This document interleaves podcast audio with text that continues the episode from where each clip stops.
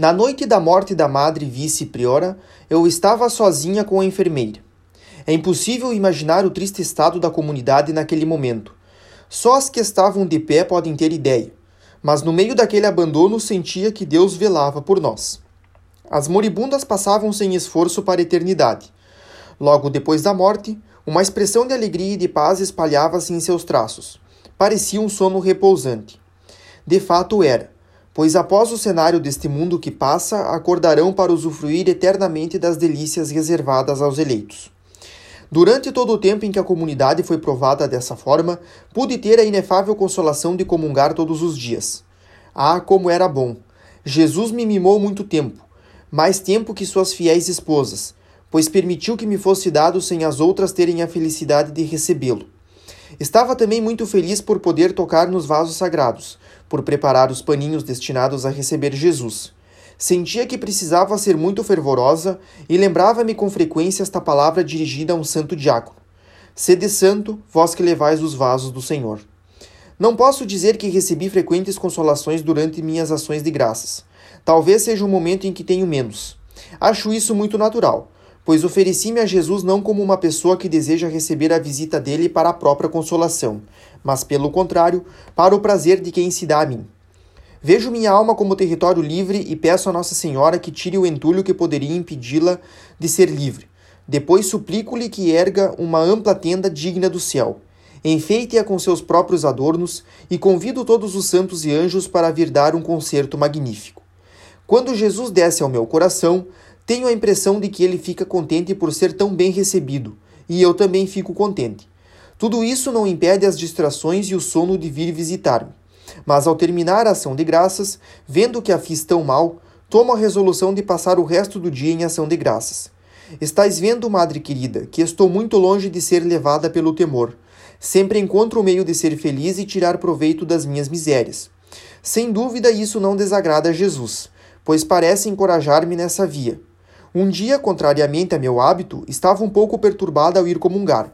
Tinha a impressão de que Deus não estava contente comigo e pensava: Ah, se hoje eu receber só metade de uma hóstia, vou ficar muito aflita. Vou crer que Jesus vem forçado ao meu coração. Aproximo-me. Ó felicidade! Pela primeira vez na minha vida vejo o Padre pegar duas hóstias, bem separadas, e dá-las a mim. Compreendeis minha alegria e as doces lágrimas que derramei vendo tão grande misericórdia. No ano seguinte à minha profissão, isto é, dois meses antes da morte de Madre Genoveva, recebi grandes graças durante o retiro. Ordinariamente, os retiros pregados são-me mais dolorosos que os que faço sozinha, mas naquele ano foi diferente. Tinha feito uma novena preparatória com muito fervor, apesar do sentimento íntimo que me animava, pois tinha a impressão de que o pregador não saberia compreender-me, por ser destinado sobretudo aos grandes pecadores, mas não às almas religiosas. Querendo Deus mostrar-me que só Ele era o diretor da minha alma, serviu-se justamente desse padre que não foi apreciado por mim. Tinha então grandes provações interiores de diversos tipos, até me perguntar às vezes se o céu existe. Sentia-me disposta a nada dizer sobre minhas disposições interiores, não sabendo como expressá-las. Logo que entrei no confessionário, senti minha alma dilatar-se. Depois de falar poucas palavras, fui compreendida de modo maravilhoso e até adivinhada. Minha alma parecia um livro no qual o padre lia melhor do que eu, eu mesma. Lançou-me de velas desfraldadas nas ondas da confiança e do amor que me atraíam com muita força, mas nas quais não ousava avançar. Disse-me que minhas faltas não entristeciam a Deus, que estando no lugar dele me dizia em nome dele que estava muito satisfeito comigo. Oh, como fiquei feliz ao ouvir essas palavras consoladoras. Nunca tinha ouvido dizer que as faltas podiam não entristecer a Deus. Essa segurança encheu-me de alegria, fez-me suportar com paciência o exílio da vida. No fundo do meu coração sentia muito bem que era verdade, pois Deus é mais terno do que uma mãe.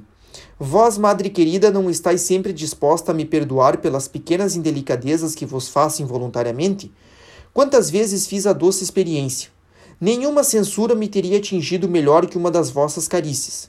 Sou de tal natureza que o temor me faz recuar. Com o amor não só avanço, mas vou. Ó Madre, foi sobretudo a partir do dia abençoado da vossa eleição que voei nas vias do amor. Naquele dia, Paulina passou a ser meu Deus vivo. Pela segunda vez, passou a ser mamãe. Já faz quase três anos que tenho a felicidade de contemplar as maravilhas que Jesus opera por meio da minha madre querida. Vejo que só o sofrimento pode gerar as almas e que mais do que nunca essas sublimes palavras de Jesus me revelam sua profundeza. Em verdade, em verdade vos digo: se o grão de trigo lançado na terra não morrer, fica só como é, mas se morrer, produz abundante fruto. Que safra abundante não tendes escolhido. Semeastes nas lágrimas, mas logo vereis o fruto dos vossos trabalhos. Voltareis cheia de alegria carregando feixes. Ó madre, entre esses feixes floridos, a florzinha branca mantém-se oculta, mas no céu terá voz para cantar a doçura e as virtudes que vos vê praticar cada dia, na sombra e no silêncio da vida de exílio. Sim, há três anos compreendi os mistérios até então ocultos a mim.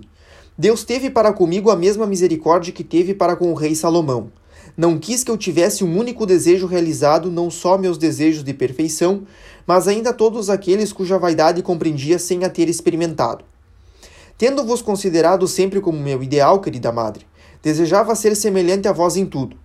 Vendo-vos executar belas pinturas e maravilhosas poesias, dizia comigo mesmo: Ah, como seria feliz em poder pintar, em saber expressar meus pensamentos em versos e também fazer bem às almas. Eu não teria desejado pedir esses dons naturais e meus desejos permaneciam ocultos no fundo do meu coração. Jesus, oculto também nesse pobre coraçãozinho, quis mostrar-lhe que tudo é vaidade e aflição de espírito sob o sol. Para grande espanto das irmãs, fizeram-me pintar e Deus permitiu que eu soubesse aproveitar as lições que minha madre querida me deu. Quis ainda que, a exemplo dela, eu pudesse compor poesias, peças teatrais que foram consideradas bonitas. Assim como Salomão, refleti em todas as obras realizadas por minhas mãos e em todas as fadigas a que me submeti para levá-las a cabo, e vi que tudo era vaidade e afã de espírito, e que não há proveito algum sob o sol. Percebi também, por experiência, que a felicidade consiste em esconder-se, em ignorar as coisas criadas. Compreendi que sem o amor de todas as obras são nada, mesmo as mais brilhantes, como ressuscitar os mortos ou converter os povos.